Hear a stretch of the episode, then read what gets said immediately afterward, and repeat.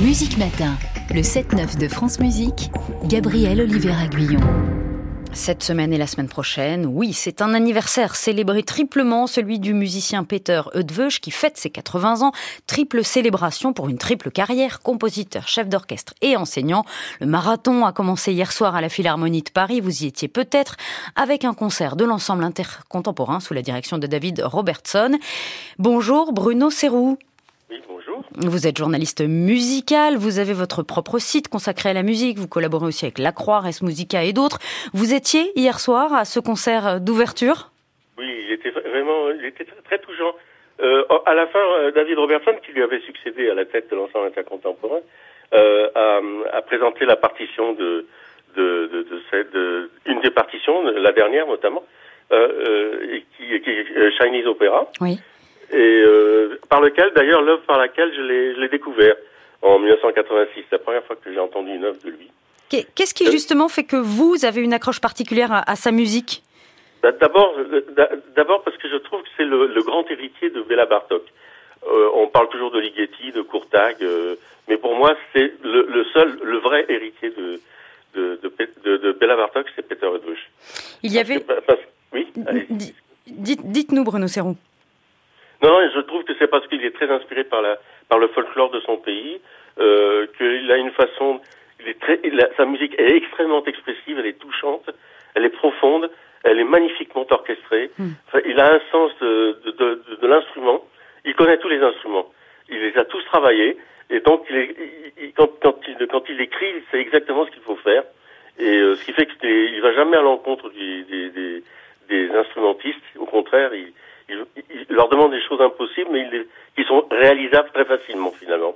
Il y avait une création mondiale également au programme Fermata pour euh, Ensemble. Non, non, c'était une création française. Ah, création française, pardon. Oui, euh, il y avait trois créations françaises, euh, dont, dont, Fermata, et puis deux œuvres pour pour instruments solo, une œuvre pour alto et une œuvre pour clarinette. Voilà. Et, et puis l'autre, c'était évidemment le, grand. C'était son premier opéra en fait, mais un, un opéra instrumental parce que euh, cette œuvre est euh, donc Chinese Opera, comme son nom l'indique, mais ce sont ce sont des ombres chinoises autour de quatre grands metteurs en scène, dont Peter Brook et la dernière c'est Patrice Chéreau, mais il y a Klaus Michael Gruber aussi. Et voilà, donc mais c'est ça a été une commande de, de Pierre Boulez quand euh, à l'époque où il était parce que Peter était donc le, le, le directeur musical de, de l'ensemble intercontemporain euh, Entre 79 et 91, ouais. Voilà. Et là, c'est à cette époque-là qu'il a commencé à composer vraiment.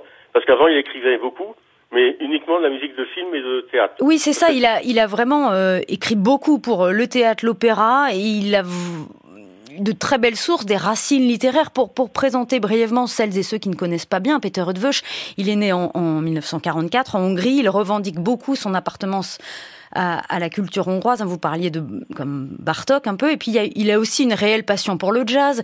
Il a toujours expérimenté. Quelles sont ses œuvres les plus marquantes selon vous, et pour quelles raisons, Bruno Serrou? Bah, bah, D'abord, Chinese Opera, ça c'est un truc qu'il faut absolument l'écouter. Ça existait en disque, alors je ne sais pas où ça en est, parce que c'était un des premiers. Une certaine époque, euh, l'ensemble contemporain avait une collection.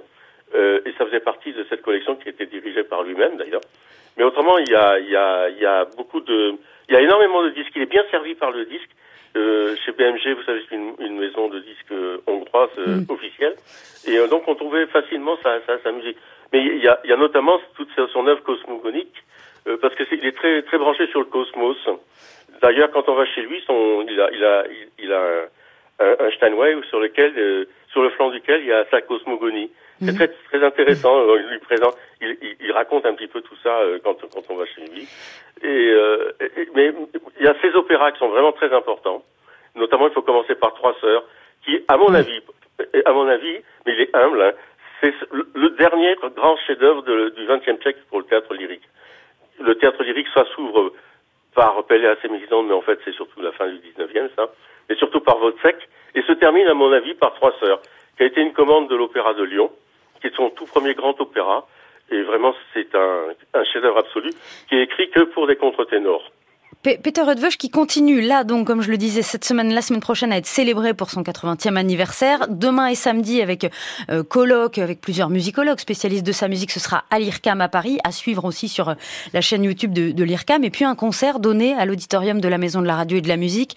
Ce sera jeudi prochain, le 18 janvier, avec euh, Lambert Wilson en récitant, et puis euh, le chœur, la maîtrise et l'orchestre philharmonique de Radio France. Là, pour le coup, je me trompe pas, il y aura trois créations, deux mondiales et une française. Vous prévoyez d'en être aussi Oui, ah, ça j'y serai. Je serai au colloque aussi et je serai, je serai également au concert euh, parce que vraiment, en, plus, c'est un homme qui écrit comme comme Béla Bartok qui a écrit énormément d'œuvres chorales, pour chœur, et elles sont magnifiques. Et, mais ce qu'il faut euh, savoir, c'est que Peter est, quelqu'un de très sensible et de très expressif. Donc, ce qui fait que cette musique touche, elle bouleverse. C'est un homme qui a beaucoup souffert euh, en lui-même, euh, d'abord parce que son fils, euh, son fils parce que sa fille, elle, tout ça, mais son fils s'est suicidé. Euh, sa, première femme l'a quitté parce que il était venu s'installer à Paris et elle, était comédienne, hein, elle était dans l'équivalent de la comédie française pour la Hongrie.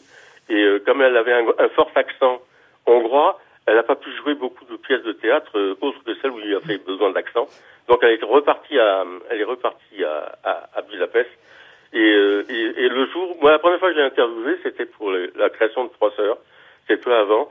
Et euh, il était effondré, il était dans un dans un état. Mais sa musique reste expérimentale et, et, solaire aussi, comme vous le dites, surtout très touchante. Là, on va écouter un extrait de son concerto pour, euh, pour violoncelle interprété par Jean-Guy Nkara. C'est vrai que c'est somptueux. On va, on va euh, d'ailleurs écouter tout cela. Merci beaucoup, Bruno Serrou, d'avoir été avec nous pour ce bref portrait de Peter Rudveuch, donc célébré en ce moment à Paris. Très bonne journée. Merci, vous aussi.